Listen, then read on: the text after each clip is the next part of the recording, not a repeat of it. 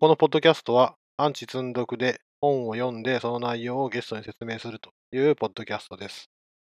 えー簡単な自己紹介は、大会を参照してください。えーゲストは渡辺さんです。引き続きよろしくお願いいたします。よろしくお願いします。前回の反省。いあれ、あの、いや、ほ本のタイトルまた飛んでません？や、いいんだ。本編を始める前に言った方がいいかな。なるほど、なるほど。あ あのね、この前はスカイプで録音ボタンを押すの忘れてました。あなんで頭出しに苦労したんですけど、まあ、結構、そんな難しくなく、ちゃんと作れました。ちなみに、もう最近、仕事で、ウェブにつながらない環境は仕事にならないっていうのにいよいよなってきて、あ、うん。もういろいろ受けてる仕事が、例えば Amazon S さんにかけないとテストにならないとか、なんかしようと思ったら、イベントトリガーしてメールを送るようになってて、そのメールがつながんないと、なんかよくわかんない例外とか出ちゃうとか、いまいち、なんていうの、インターネットにつながってないテストとかしないと出てこないものがあるなと思いつつも、まあ別にそこまで厳密にテストせんでも動けば OK のツールやしなぐらいの、こう気持ちで生きてると、いざ飛行機の上インターネットつながんないってなるとやることがなくてですね。で、何をしてたかっていうと、この番組の編集をやってたっていう。真面目。すっげえ快適でした。あーだただ、飛行機の爆音がうるさすぎて、ちょっとノイズチェックが甘かったかもしれないですけど、まあそこはご容赦。うん。はい。で、あとさらに、えー反省。えー収録日を言うの忘れてました。今日も忘れてました。今から言います。2019年えー6月23日日曜日夜22時17分です。はい。さらに本の紹介も忘れました。本はエフェクティブ Ruby です。もうね、これすべてが揃ったことがまだ一回もないっていう。今日こそ揃ったはずなんで、この調子でいきましょう。あと、前回のフォローなんですけど、イコールイコールイコールが、クラスのイズアと同じじゃんって、同じになるときがあるじゃんっていうことで、使わないよなとか言っといて、言われてみると、奇数の型を見て、ストリングだったらなんとか、フィックスナムだったらなんとか、クラスだったらなんとか。例えば、Rails とかやってて、アクティブレコードのレコードオブジェクトが渡ってきたのか、レコードの ID か。が渡ってきたのか、例えばそれによってはうまうまいことするっていうメソッドで、こう親切心を出せば書けるじゃないですか。例えば、 int だったら、まあこれ多分 ID だろうなってことで、find by ID して、そうじゃなくてオブジェクトだったらそのオブジェクトを操作するみたいな。まあそういう時に、使おうと思えば使うし、さ昔こだわって使ってた記憶もなきにしもあらずですけど、でもそれって第1回が第2回の時に言った、ね、クラス名を見たら負けっていうルールがそもそも失敗してるから、良くないよねっていう話？うん、まあそうですね。うん、だけど、引数を見てあれこれしたい。いや、引数の型を見てあれこれしたいっていうのは一番分かりやすいっちゃ分かりやすくない？はい。次。僕、C プラにインターフェースっていうキーワードが最近あるんじゃないかなって言ったんですけど、最近もうありませんでした。うん。あと、純粋仮想クラスなんてあるのかなと思ったら、まあやっぱりなくて、単に仮想クラス。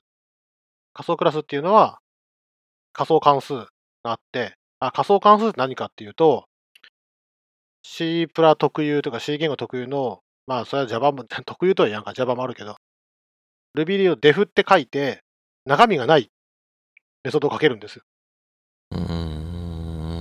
で、そのクラスを入しようとしたら、おめえ、実装がないから、これ入できねえからって言って怒られちゃう。怒られるようになるんですよ。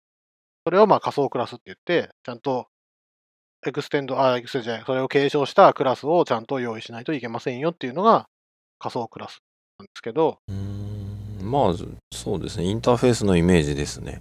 そうですね。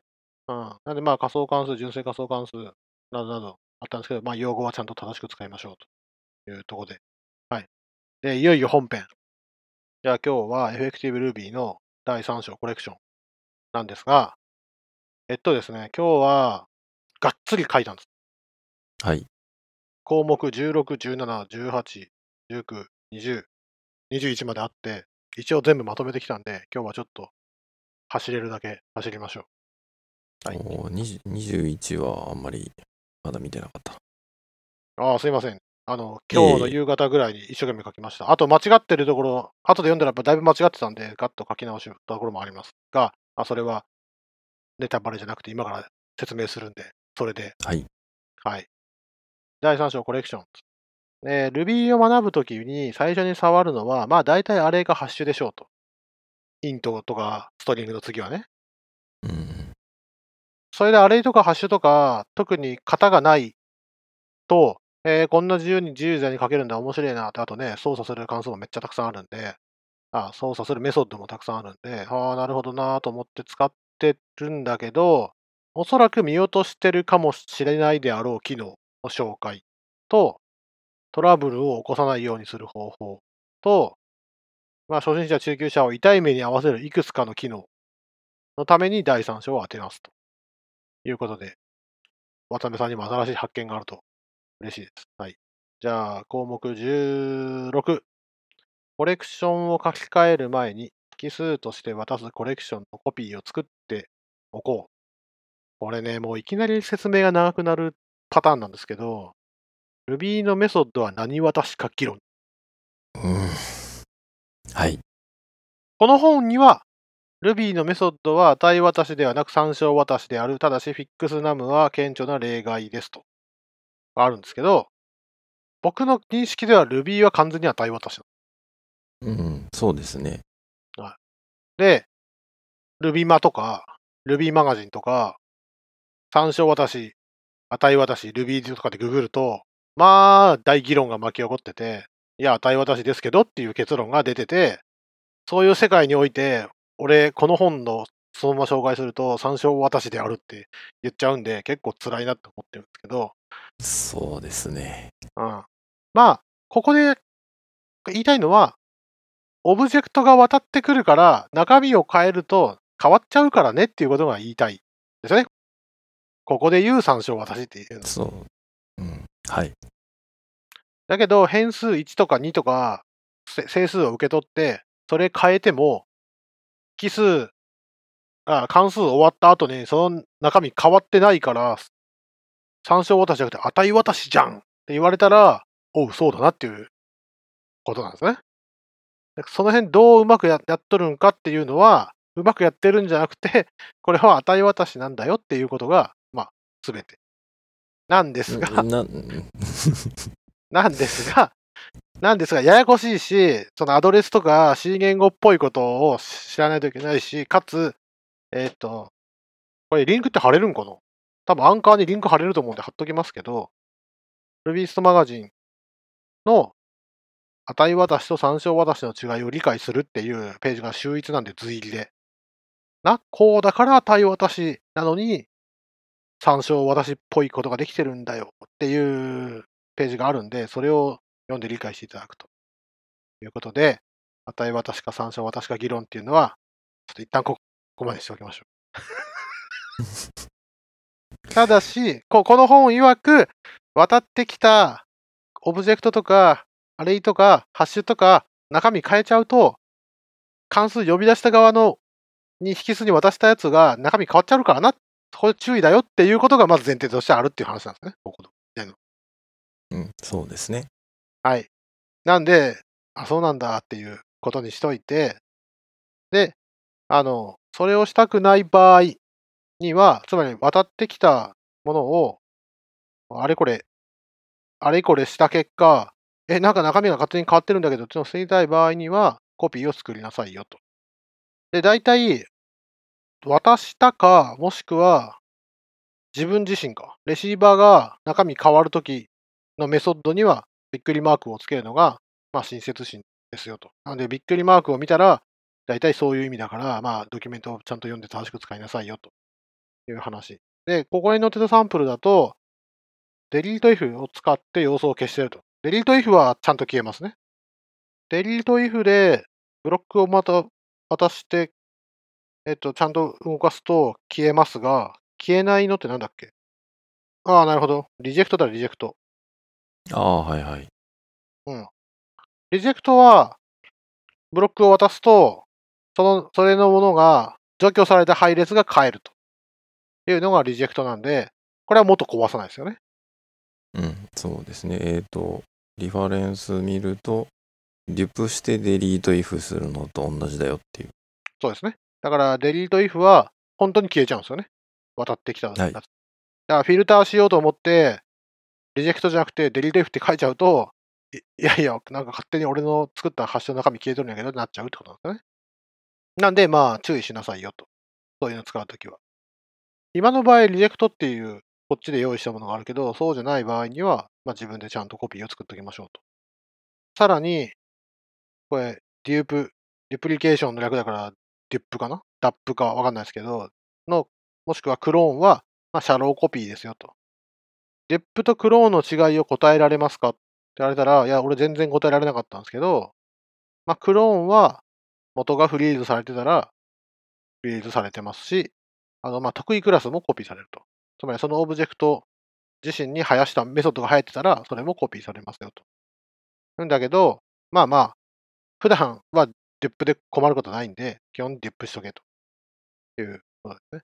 で、シャローコピーって何ぞという話なんですけど、深くコピーしないってことですよね。表面的にコピーするんで、配列の中に配列があるとか、ハッシュの中に配列があるとか、やっても、ハッシュ全体がコピーされるんじゃなくて、ハッシュを指し示せるっていう値がコピーされるだけなんで、ディップってやって、よっしゃ、これでハッシュのコピーもできたし、ハッシュの中のアレイを触っても大丈夫やろってやると、いやいやいや、それ壊しちゃってるかなっていう風になりますよというので注意しましょうと。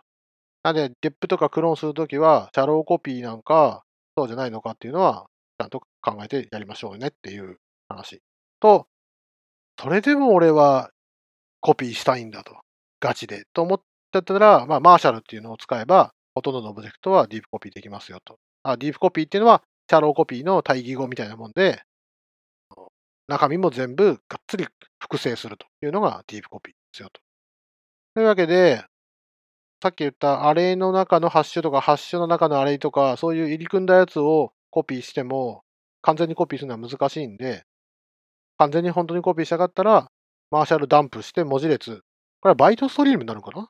ちょっとまあ、型が関係ない、型がないからちょっとわかんないですけど、まあ、マーシャルダンプして、得たものをマーシャルロードすれば、シリアライズして、デシリアライズされて、元のオブジェクトが全然別のメモリ空間にポンとできるんで、それを使いましょうという。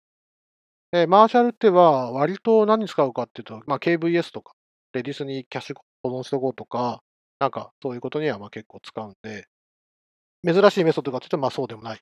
だけど、マーシャルダンプできないクラスって、Ruby が用意してるコアのライブラリのクラスもまああるんで、まあ注意してくださいねと。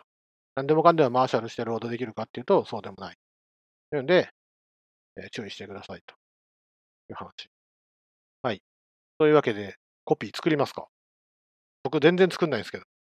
うーん、そうですね。もう、いきなりこれの前提を否定しちゃうと、うんうん。マップ使えばいいじゃんっていう。マップ使うとどうなるんですか？えっと、要は、元のオブジェクトを書き換えたいっていうことを思わない。常に新しいオブジェクトを作って返すっていう書き方にしよあまあコスト低ければ全然それでもいいですよね。う。うんまあ、そういうことですね。あそれとあと、割とシリアライズした結果を書く先って大体外部サービスじゃないですか。データベースとか、レディス、メタレディスとか、KVS とか、その他もろもろ。ああ、マーシャルの話。はい。はい。あ、いや、な何が、何が言いたいかっていうと、引数で渡ってきたものの中身を変えちゃうというよりかは、結局、最後の最後までデータにフェッチしないことの方が多くないですかってことが言いたかった。うーん。操作対象をメモリ上であれこれするんじゃなくて、大体外部サービスの対象の ID を見つけてからそれを引っ張ってきて操作するってこと多くないですか？うーん。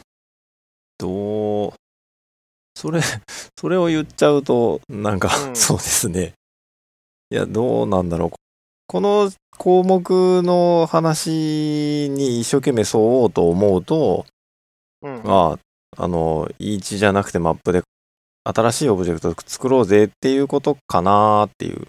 なるほど。つまり、項目16は、コレクションを書き換える前に引数として渡すコレクションのコピーを作っておこうじゃなくて、コレクションは書き換えずに、新しいコレクションを作るもん、新しい配列を、新しいコレクションを作って返すメソッドをて自分で作りましょうっていうことが言いたいです、ね。そうですね。いや、まあまさに僕もそうそう思いますね。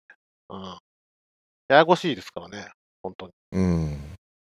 これね、また、これだ項目、だいぶ前の項目でも話したと思うんですけど、オブジェクトをリードオンリーで渡すっていうのがなないですよね。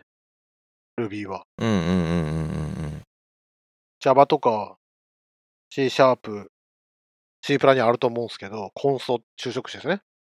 これ、ポインターの先は、お前書き込むような作業はするんじゃねえぞっていう引数の出し方があると。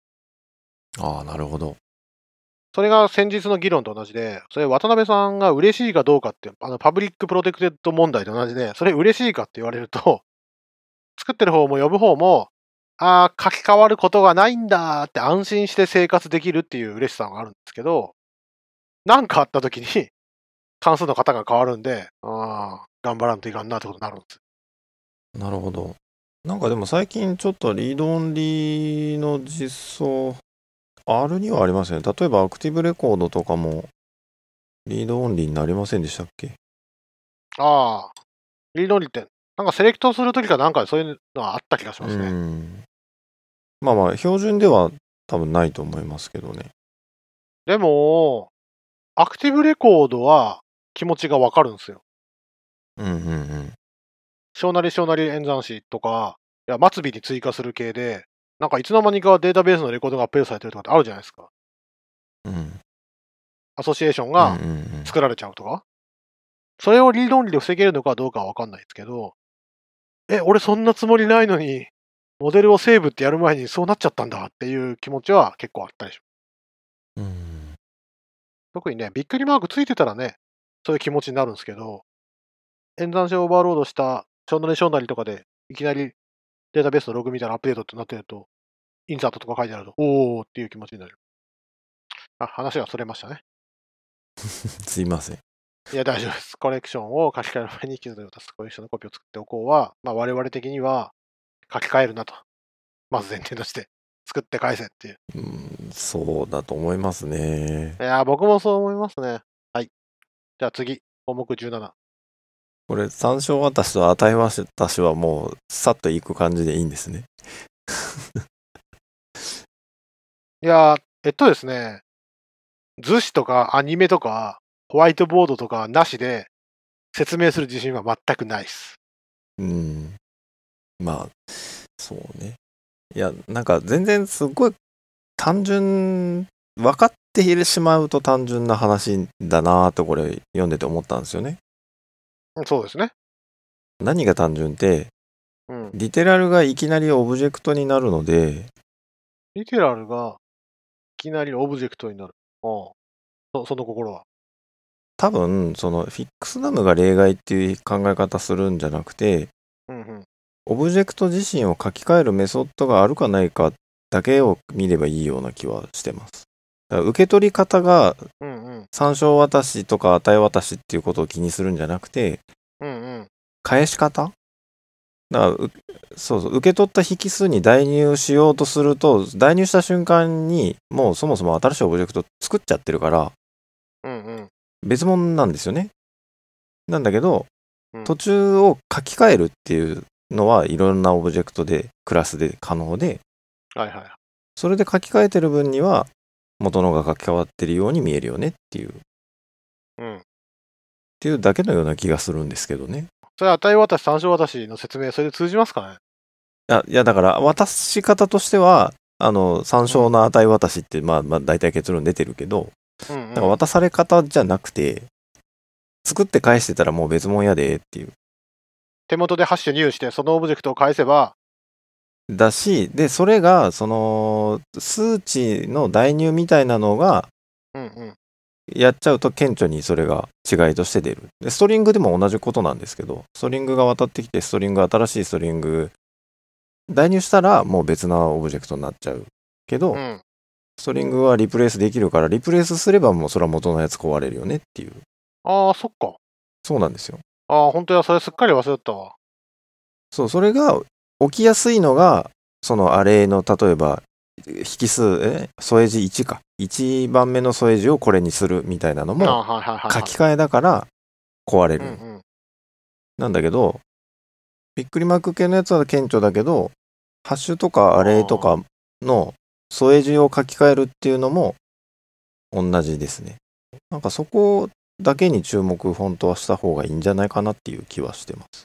よよくある間違いが、C, C プラとかでもあるんですよ。あの、例えば関数あるじゃないですか。か関数があって、まあ、オブジェ、うん。とあるポインターを作ると。ポインターを用意して、適当なアドレス代入すると。例えば、えーキャラクター、配列10、 Hello World、変数名 Hello World イコール、文字列の Hello World っていうものを代入するっていう、初期初期値を与えるっていうのを例えばするじゃないですか。つまり、文字列、ハローワールドっていうものを用意しますと。で、リターンハローワールドってやったら、何が変えるかっていうと、もう正体不明なものが変えるんですよ。それなんでかっていうと、関 C 言語って関数抜けた時点で、そのヒープじゃなかった、そのスタックに積んであった変数は飛んじゃうからですよね。なんで、もしも文字列を作って返したかったら、マロックとか文字列を入して、そのポインターを返さなきゃいけないんです。うんうんなんで、その入したとか、ポインターの先をどこにどう確保したかっていうのが頭にないと、正しくないコードを書いちゃうんですよね。うんそれと同じで、これ、渡ってきたアドレス参照であろうこれを、この今のイコールだ、うんイコール演算子を書くことによって、これ、俺の演算子、あ、俺の用意したオブジェクトに置き換わったなとか、あ、置き換える前に操作してるなっていうのが頭の中にないとすごいバグるやろうなとは思う。特にね、スタックの変数とかヒープの変数とか、うんこのオブジェクトはどこにあるんやっていうのは頭にないと C 言語っていうのは、まあ C 言語っていうのはそういうのがコントロールできるからいい言語なんですけど、そういう知識がないやつが書くとすぐ変なやつが動いちゃう。でしかも最近はもうメモリアクセス例外とかですぐ死んでくれるけど、昔は普通に多分動いて謎の文字列が埋まってるとか、謎のやつが動ってるというのはあると思うんで、だいぶそれを知ってないと使えないスタートなんですけど、まあ Ruby とかだと便利すぎて使ってて、ある日突然、なんか変じゃないって気づくっていうのはあるかなとは思う。うんこんなところで、あ、はい。多分、延々いけると思うな。いや、なんかね、この値渡し参照、私ずっと納得いかないですよね。え、なんで？いや、あの、いやそうじゃなくて、Ruby で考えるときには、かえってややこしくなるなーって。ああ、そんなことは書かない方がいいんかうーん。な。まあでもなんでっていう気持ちはなるよね、一番。うん、まあ、はい。うん。た、で、さらに言うと、そういうのを修飾して書かなきゃいけない言語ってあるじゃない Java とか、うん、C シャープとか C プラとか。そうすると、さっきも言った通り、 read only のオブジェクトを受け取るメソッドを定義するときには、例えばユーザーっていうオブジェクトをすると、 const user とか書くわけです。うんうん。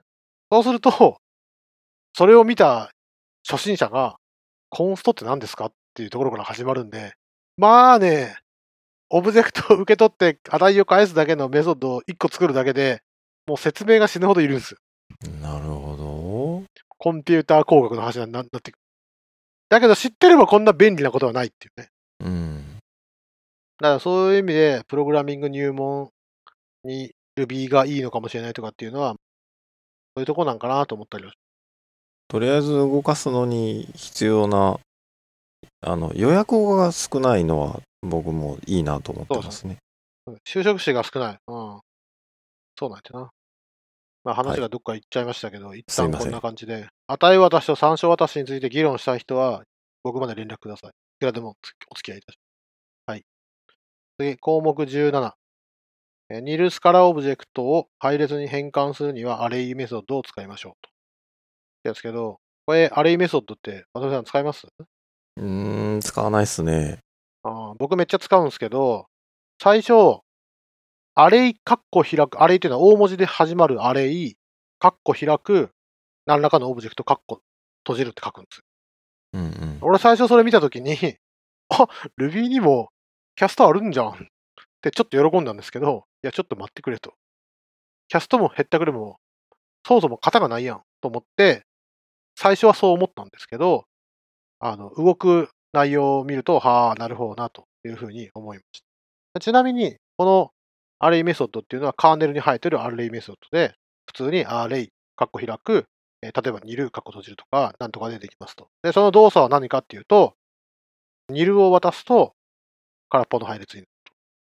で、空っぽの配列を渡すと、なんと空っぽの配列のまま返ってくると。で、な、どういう実装になってるかっていうと、まず、当たってきたオブジェクトに to, to array, to unscore a, r, y か to a, to unscore a があるなら、それを読んで、どっちもなかったら、鍵括弧開く、鍵括弧閉じるで囲んで返すという実装になってるのね。で、これ何が嬉しいかっていうと、まあ、例えば、ピザクラスを作りますと。ピザ、ピザね。みんな大好きピザ。で、ピザクラスを作るときに、ピザ .new するときに、トッピングスっていう引数が渡せると。トッピングスは、一つのこともあれば、複数のこともあると。トッピングスなんで。で、そういうときに、イニシャライズカッコトッピングスカッコ閉じるで定義すると思うんですけど、その中で、アレイカッコトッピングスカッコ閉じるドットイーチと書けば、トッピングスが配列で渡ってきたら配列のままループできるし、配列じゃなくてトッピング1個の時もちゃんと配列として扱えるし、ちゃんとロジックが簡単に書けて便利。素晴らしい。うん。素晴らしいでしょ？欲しいですね。特によく使うのは、Rails のビューとか？で、例えば nil なのか、下手すると nil、そうじゃないときは配列ってときに、いちいち、えーこれは nil ですかとか聞くんじゃなくて、アレイで挟んじゃえば、まあ、うまいこといくと。そのメソッドを使えば、簡単にいくよというのがいいところ。で、渡辺さんはお使いになられないと。うーん、そうですね。ああ、なるほど。ぜひ使ってみてください。おすすめです。ありがとうございます。いやいやいや、ただ問題があって、問題があって嘘やな。さっきの説明した通り、実装は 2way を、あるなら 2way を読んで、なかったら、えー、鍵括弧でか、鍵括弧じゃなかった、えっ、と、角括弧で囲むっていう実装なんで、あの、2way があるオブジェクトは 2way が動いちゃうんですよ。なので、あの、ハッシュの 2way って、なんか、思ってた動作と違うというか、うんうんうん。キーとバリルの配列の組み合わせの配列になるんですよね。うん、そうですね。まず、キーが第1番目、バリルが第2番目の配列ができて、それが全組み合わせ分の配列があると。うん。っていうのにななって、これ、俺の欲しい 2A じゃないんですけど、まあ、ハッシュの 2A はこういう実装になってるんですよ。なってますね。で、その結果、その結果ですね、例えばモック簡単なモックを作りたいなと思って、 ActiveRecord って、ドットカラム名でも、鍵括弧カラム名でもアクセスできるじゃないですか。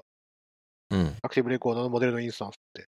なんで、 ActiveJob というか簡単なロジックのテストを作ってるときに、いちいち、先日の Struct.new じゃないですけど、あーいちいちクラス作るのはめんどくせえな、そうや、こんな時のダックタイピングや、とあれと同じ動作にしたらいいんや、と思って、俺ハッシュで渡したんですよ。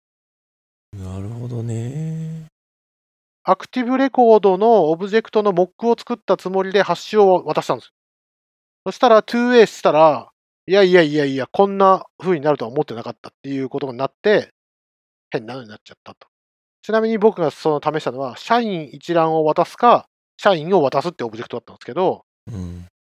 なんか、なんじゃこりゃっていうことになったって、思ったのと違うようになったって。なんで、その、そこだけが落とし穴で、それ以外は、アレイ2、アレイを使うのは超おすすめ。うん。はい、ぜひお使いください。はい。これあれですね。話聞いてると、はい。アレイからハッシュを作るのを普段やられてないっていうことですよね。あー、なるほどね。あ、これを 2H したらハッシュになるってこと？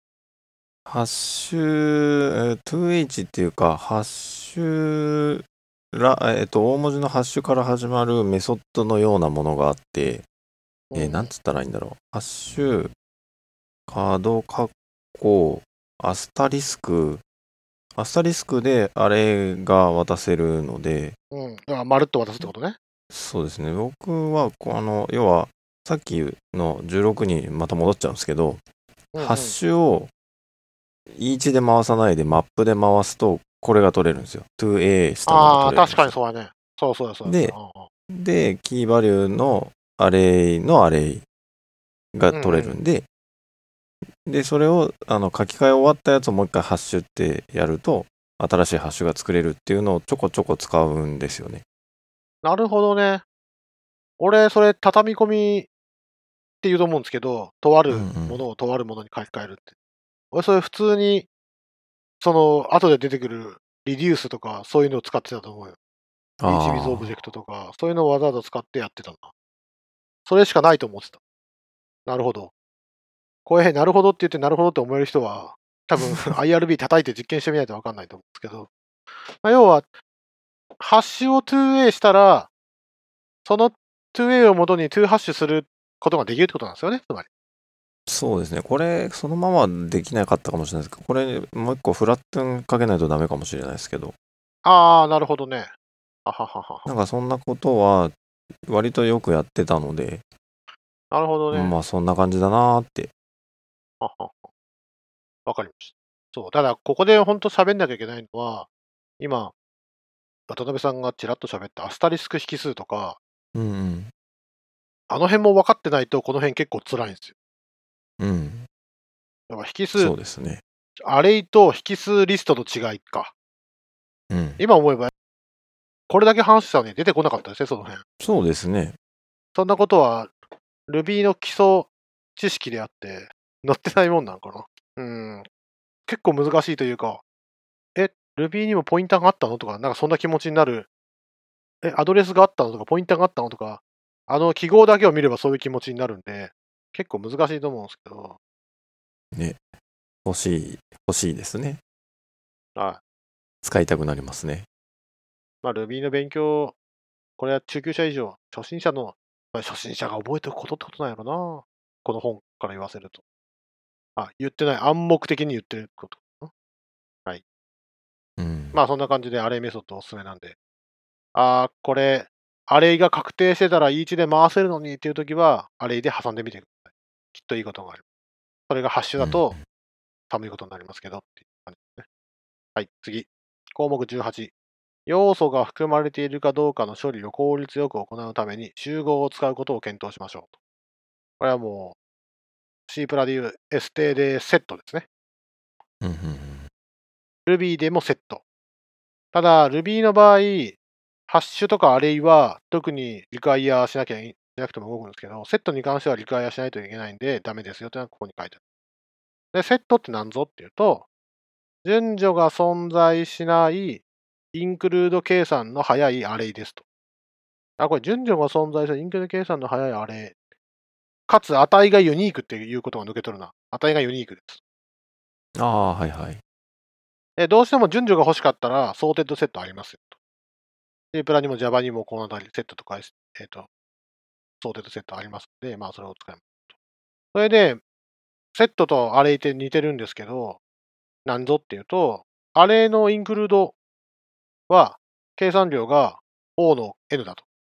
つまり、えー10個あったら最悪10回分かかると。だけど、セットのインクルードは中身うまいこと持ってるんで、計算量がログのログ N ですよと。いうので、めっちゃ早いよと。ただこれがめっちゃ早いっていうのが何個ぐらいから聞いてくるんかっていうのは、いまいちピンとこないですけど、ただ、これにしといた方が計算量は少ないだろうなっていうのは割と身に覚えはあります。が、これじゃないと追いつかんやろって思ったことはまずないです。で、ここで出てくるのが、さっきも言った通り、セットに挿入される、セットはユニークな値しか持ちませんよと。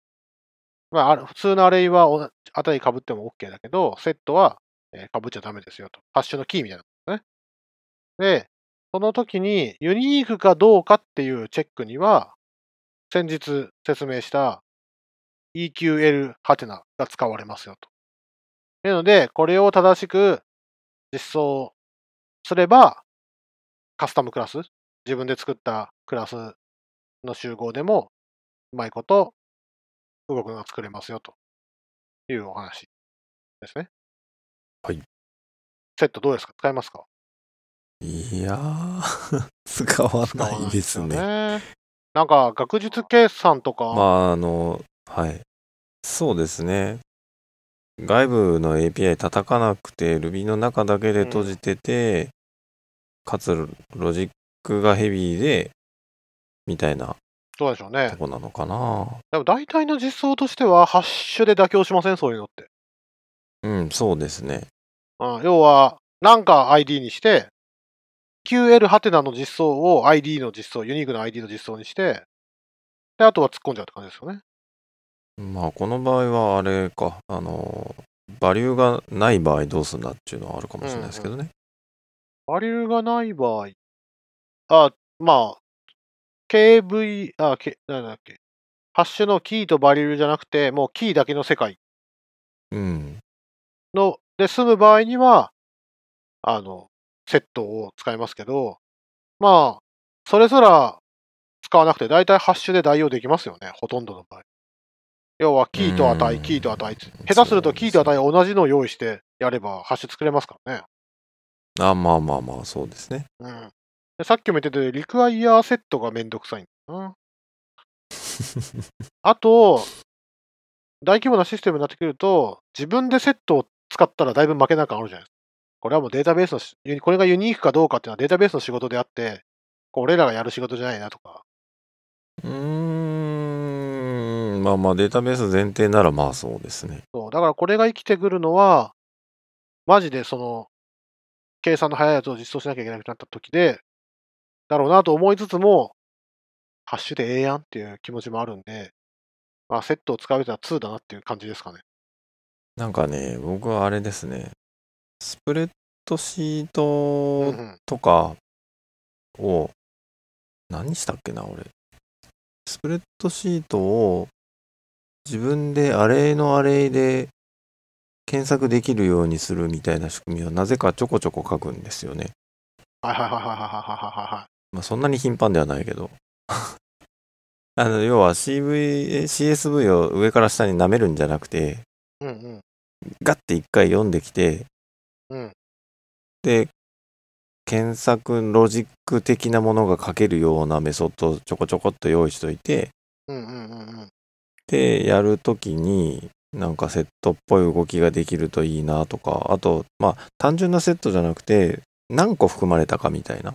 はいはいはい。それでも完全に、この本に載ってるサンプルと同じですか？この本に載ってるサンプルは。CSV をパースして、うんうんうん。日付ユニークにしたいと。うんうんうん。日付ユニークにして、日付で検索したら超早く結果が欲しいとうん。いうような実装をするときに、これやってますね。要は日付で EQL ハテナを実装してうまいことやってると。はい。うん。まれ、まれによくある感じ。稀によくある。そう、稀によくある。やっぱね、なんだかんだ言って、その情報処理という言葉の通り、なんだかんだ言って、結局アレイだ、ハッシュだ、セットだ、二分岐だ、バイナリツリーだ、なんとかツリーだっていうのを、そのシステムとか、その対応速度に上がる形にうまいことを畳み込んでばっかりの仕事だなっていう感じはありますよ。ばっかりの仕事、はい。データベースから引っ張ってきて、うん。お客さんに見せるのにも、うんまあ、つまりハッシュの書き換えやろうとか、見せ方の書き換えやろうとかっていう、単にそれだけの話なんで、それはすごく感じる。はい。というわけで、はい。じゃあそんな感じでセット、よろしくお願いします。よろしくされました。絶対すぐあれで言わとか、ハッシュで言わなると思うけど。はい、次。項目19。リデュースを使ってコレクションを畳み込む方法を身につけよう。まず、畳み込みとは何ですかというと、えーデータのリストをある程度集計したものなどのデータリストを作成すること。何のこっちゃ？と思うんですけど、まあ、まずガーってリストがあったものを、また集計用の別のリストに書き換えることを、まあ、畳み込みと言って間違いないかなと思います。なんで、ハッシュとかアレイが渡ってきたら、それをま自分の都合のいいハッシュとかアレイに書き換えると。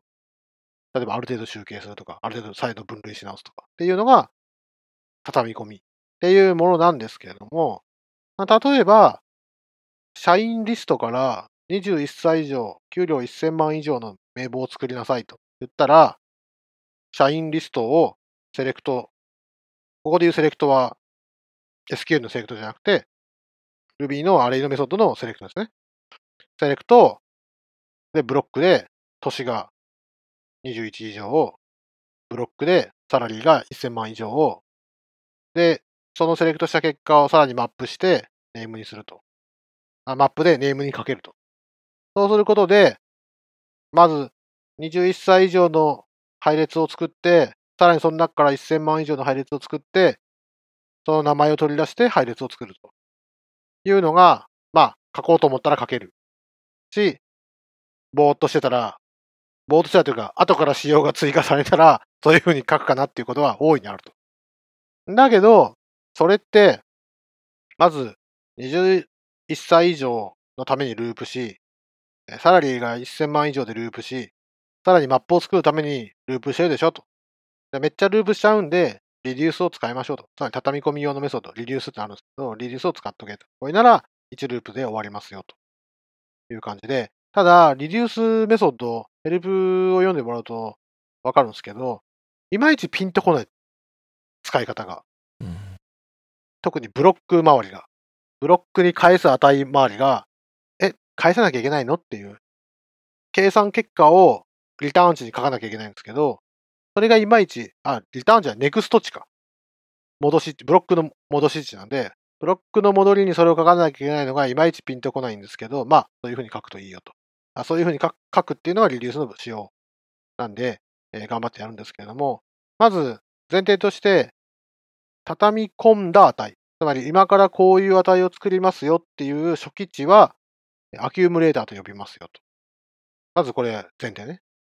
で、 reduce って、 inject っていう関数の別名でもあるんですけど、 reduce とか inject とか、なんか、果たしてそれが同じ意味を指しているのか、いまいちピンとこないんだけどっていうのがすごいあるんですけども、それについては、そのメソッド名の哲学を説明したウェブページがあるんで、それの URL を貼っておきますんで、ちょっとがっつり読んでください。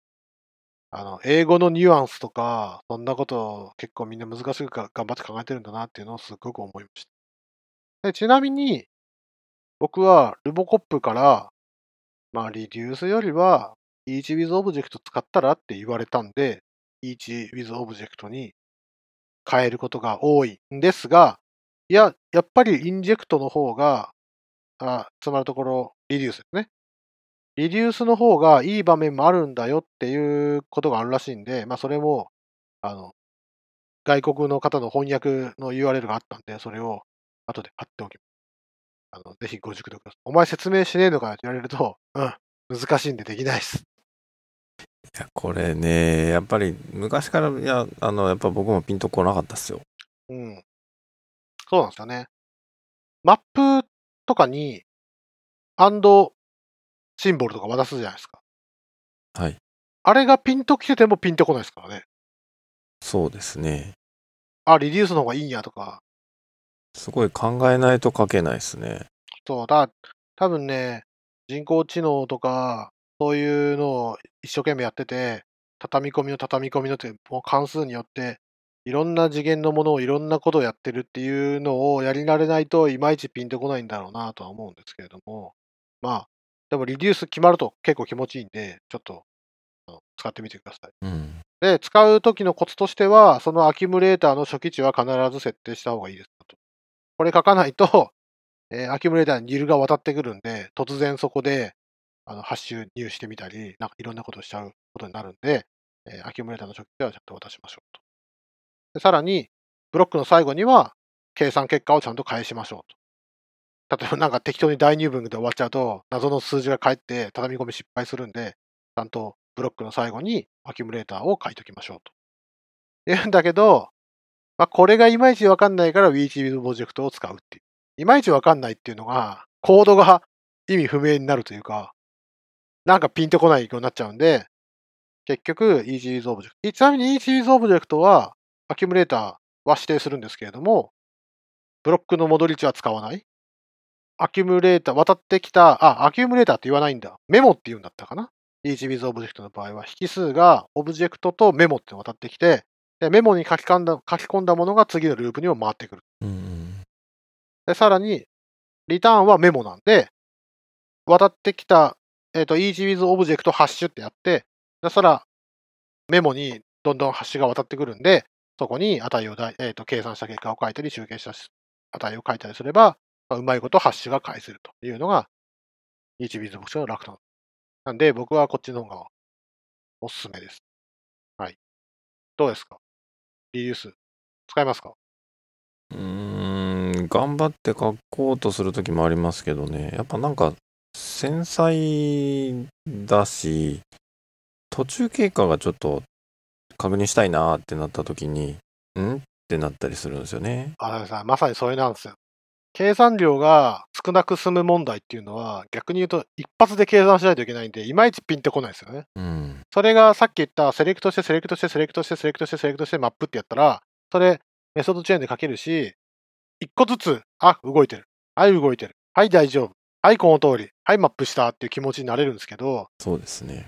これはもう動かんかったら、あ、動かんかった。なんでやろうっていうことになっちゃうんで、結構厳しい。だけど、計算量のオーダーとしてはめっちゃ減る可能性が大いにあるんで、うん。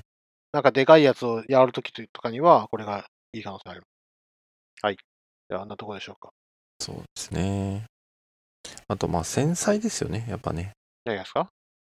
ん？なんか、その、かこれをこういう風に返さないとダメだよ、みたいなのが、ちょっと繊細な感じしません？そうですね。リデュースがね、そう、動かすだけでも割と苦労しちゃうから、いまいちピンとこないな。それがデリケートだってことだと思うんですよね。うん、そんな感じしますね。ロジックちょっと変えたら、ブロックの中で if 文とか書いちゃうといきなり難しくなるんですよ。例えば、next if なんとかイコールにいるとか書いたら、あ、やべ、アキュムレーター返すの忘れちゃったって結構あるんですよ。next って書いちゃった。たら、うん。空っぽが返るんで、もう計算が結果が壊れるとか。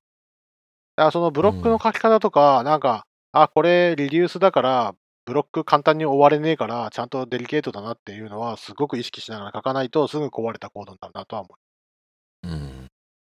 そうなんですよね。なんかそこがあんまりこう直感的になんとなくこうでいいやろって書いて動く Ruby っぽさからちょっと距離がある感じはしますね。しかもあれがやりにくいんですよね。IRB とかで動作確認とかしにくいんで。うんうん。まあ、セレクトとかでうまく動いたらこれで書き換えれば計算速度がめっちゃ上がってハッピーになるよっていうのは可能性としてはあるかもしれないですけどね。うんうん。じゃあそんな感じで。じゃあリリースぜひ使ってみてください。いや、リリースとか使わないと、よくを作って、そのハッシュに E1 で回して値を詰め込んでいくとかってコードになりがちなんですけど、それがかっこよく書けるんで、ぜひ E1 with うんうんうん Object とか、うん。リリースは使ってみて。あこれなんだっけ、プルリクのたびに僕言ってます。これ、いや、めんどくさいから使わなかったのかなーって思ったこともあるんですけど、純粋に知らないだけな可能性あるなと思って、これ使うといいですよっていうのは、話すること結構多いですね、このメソッドについては。リリースとか1リーズオブジェクト。はい。じゃあ次。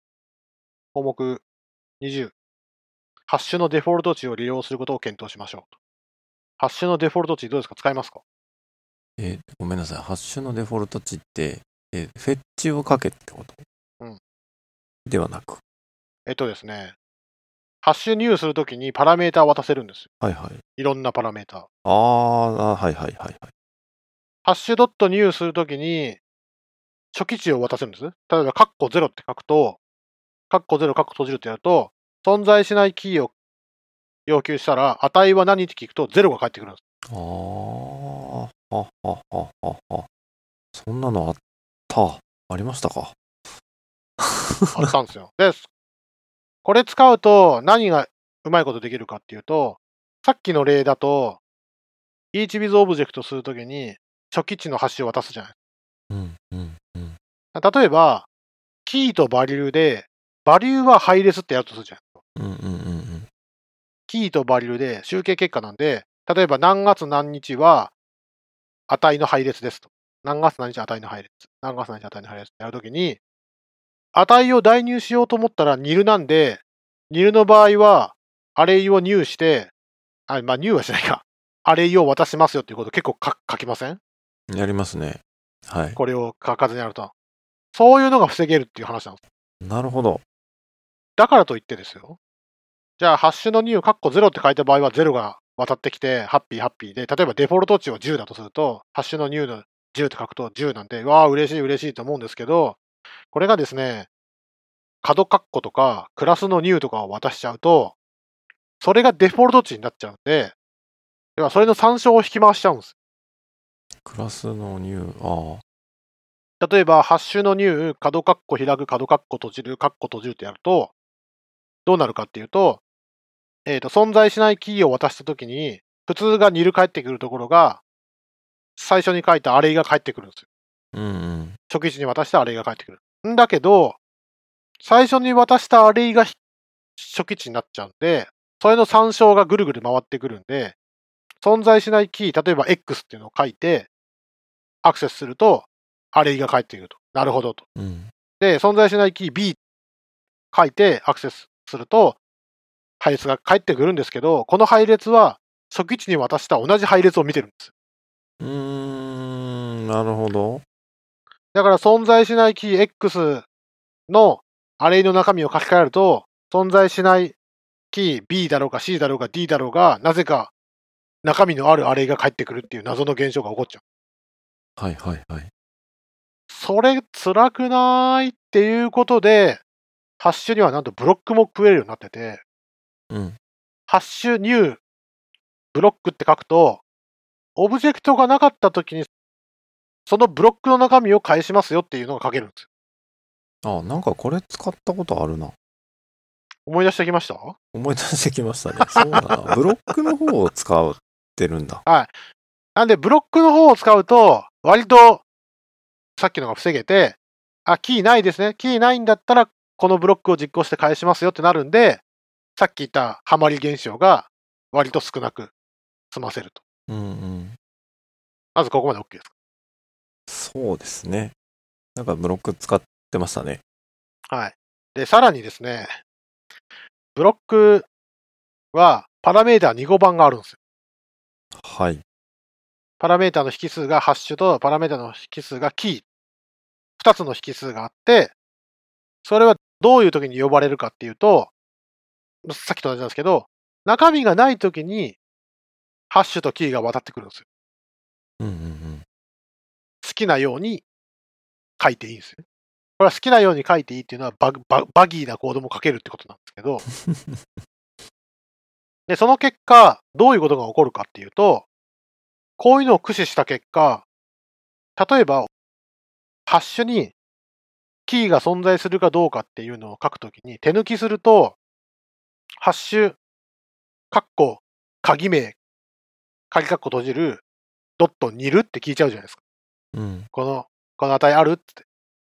それ気軽にやると、中身が増えるメソッドも実は書けるんだよっていう落とし穴。中身が、つまり、値が存在しなかった場合に、ブロックが実行できるっていう定義が書けるんですよ。ハッシュの初期化方法として。ハッシュのニュース作るときに。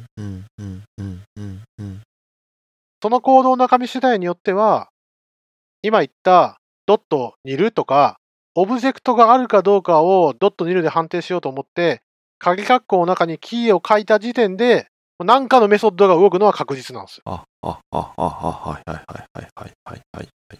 で何かのメソッドが動いちゃうから、まあ、へちょいと言うべきか、狙ってかわかんないですけど、そういうコードが書いてあると、なんかオブジェクトが増えちゃう可能性があるから、だから手抜きせずに、ハズキーをちゃんと使いましょうねっていう話。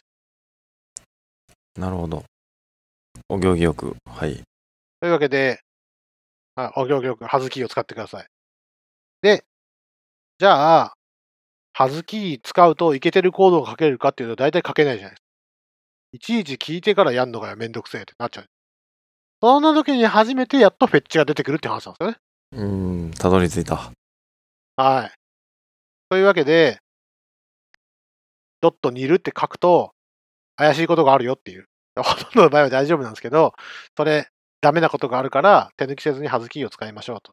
で、ドットにいるとかを見てるかどうかっていうのを見た後に、ハズキーに置き換えたら、え、ハズキーの場合、ハズキーがエルスの場合って、え、そんなコード書かなきゃいけないの？ってなると、クソ、かっこ悪いから、ハズキーの代わりにフェッチを使うと、キーが存在しなかったら引数が変えられるよと。引数がなかったら、ん？引数を与えなかったら例外が投げられる。あ、そうか。フェッチは、そうですね。要は、ハズキーの例外版ですね。引数が1個だと。うんうん。まあ、そんな書かないと思う。うちの引数2個版を使いましょうと。そうすれば、キーがあった場合とキーがなかった場合のコードを、まあ、思いっきり省省略してというか、かっこよく行数なく書けますよというのが、この項目1の教え。うん。どうですか、渡辺さん。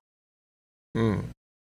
まあ、はずき、割とちまちま書いてますね。うんうん、偉い。素晴らしい。っていうのと、あと、フェッチでわざとし殺したりもしますね。ああ、なるほどね。もうないと動かねえよってことです。そうですね。え、なんか、コマンドラインでちょっとしたツール書くときに、はいはいはいはい。環境変数これないと動かんよっていうのをわざと例外投げて死ぬようにしたりみたいなのはやってますね。なるほど。じゃあ、ベストですね。そんな感じでぜひお使いください。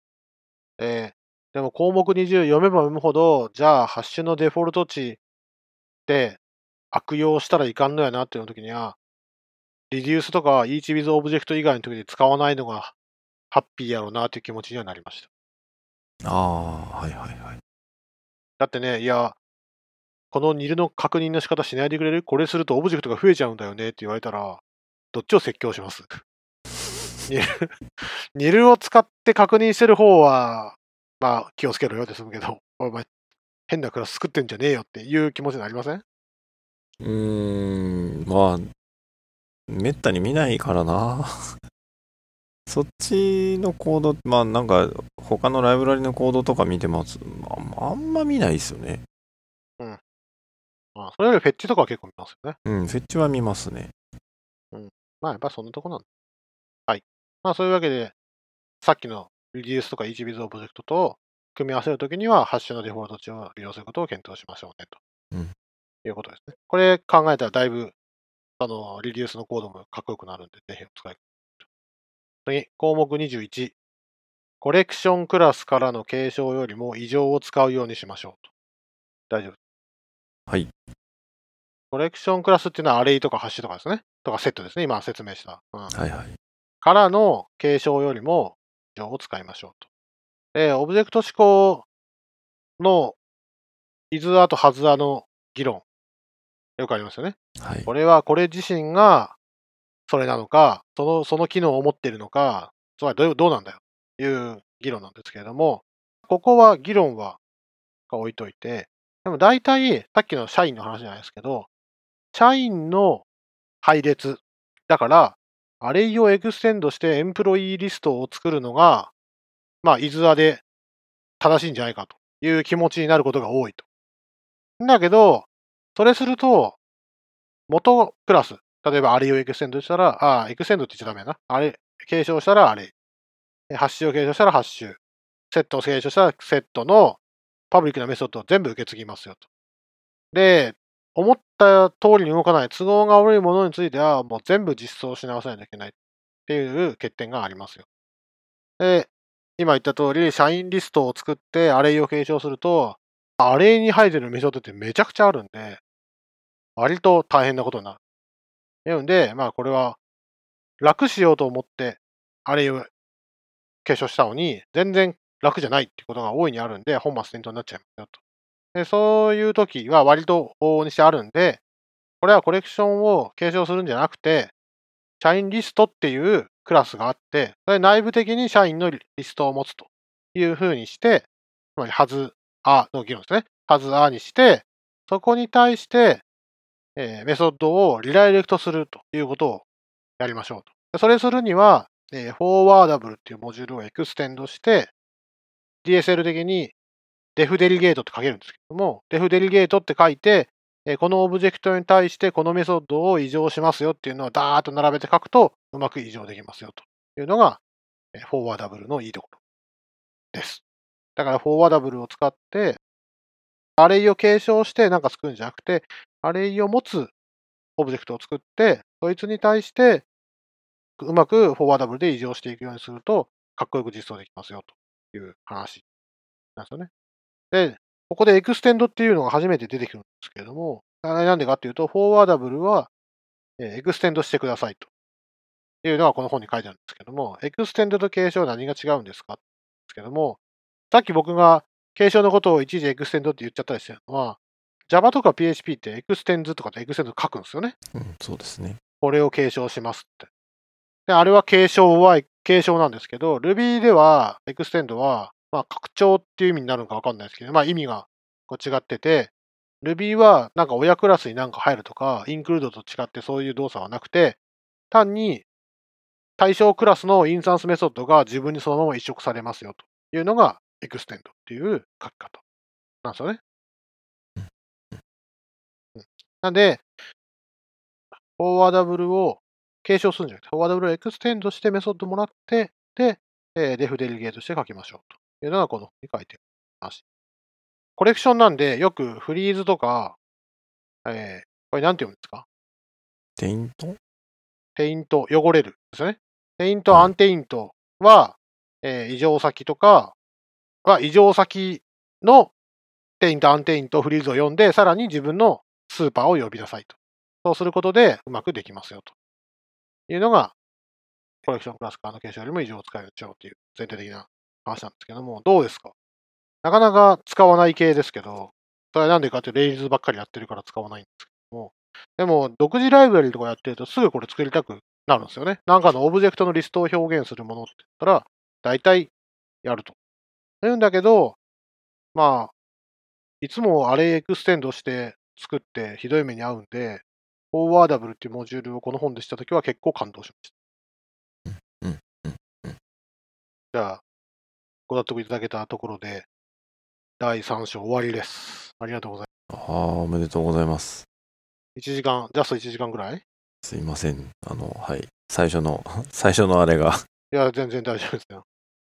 まあ全体的には、結局、アレイ、コレクションか。コレクション周りって、今言った、その最初の議論の、値渡し、参照渡しじゃないけど、それが分かってないと、リデュースもそうだし、デフォルト値もそうだし、なんでこういうことになるんだろうっていうのが分かんないことが多いんで、まずそこの理解からっていうのはすごいあると思う。うん。でそれを理解した上で、さらに、この章を読むと、ああ、なるほどな、ということがわかる。ああ結構載ってるなと思う。特にね、フォーワーダブル系は本当他の言語でも欲しいわ。ああ、そうですね。うん。もうメソッドプロキシみたいなやつ延々書いてるからな。これ楽ですね。うん、いや、本当いいと思う。次。来週は例外です。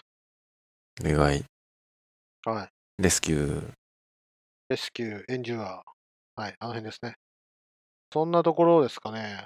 でも本当にコレクションとか、ハッシュとかって、アクティブレコードとか使ってる分には、生のこれを使うっていうのは、まあせいぜいパラムとか、パラメーターぐらい？